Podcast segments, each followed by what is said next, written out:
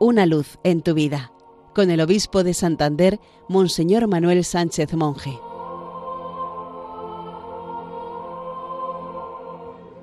Queridos amigos de Radio María, feliz día del Señor. El Evangelio de este domingo 21 del tiempo ordinario nos presenta el episodio de Cesarea de Filipo, donde se rendía culto al emperador romano divinizado.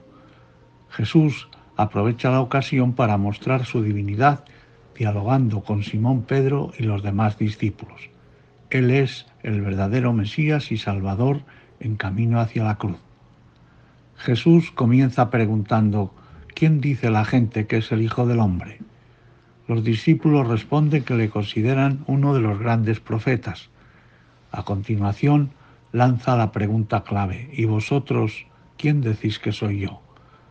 Pedro se adelanta y en nombre de sus compañeros responde, Tú eres el Mesías, el Hijo de Dios vivo. No es una respuesta aprendida de memoria, sino que brota de lo que ha vivido, orado y amado.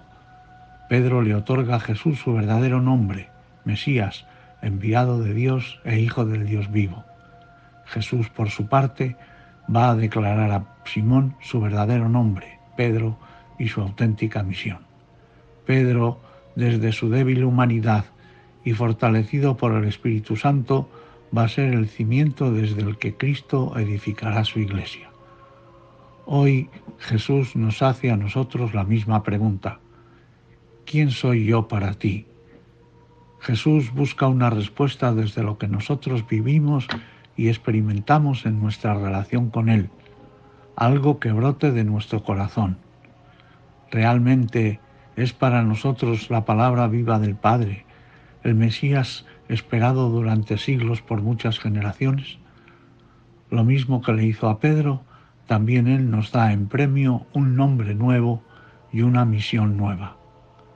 Jesús construye en Cesarea de Filipo una comunidad nueva, la Iglesia, nosotros somos piedras vivas de esa comunidad.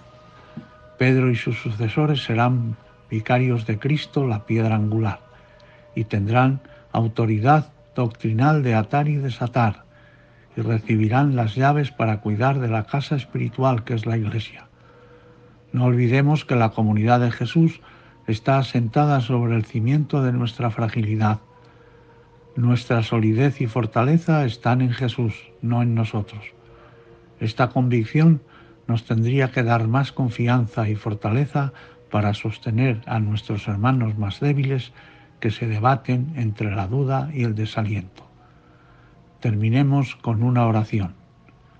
Te damos gracias, Padre, porque nos obligas a responder a Jesús sin acudir a respuestas aprendidas de memoria Danos tu fuerza para vivir más profundamente la fe y dar testimonio de ella.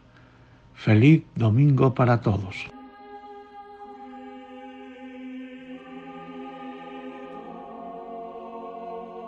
Una luz en tu vida, con el obispo de Santander, Monseñor Manuel Sánchez Monje.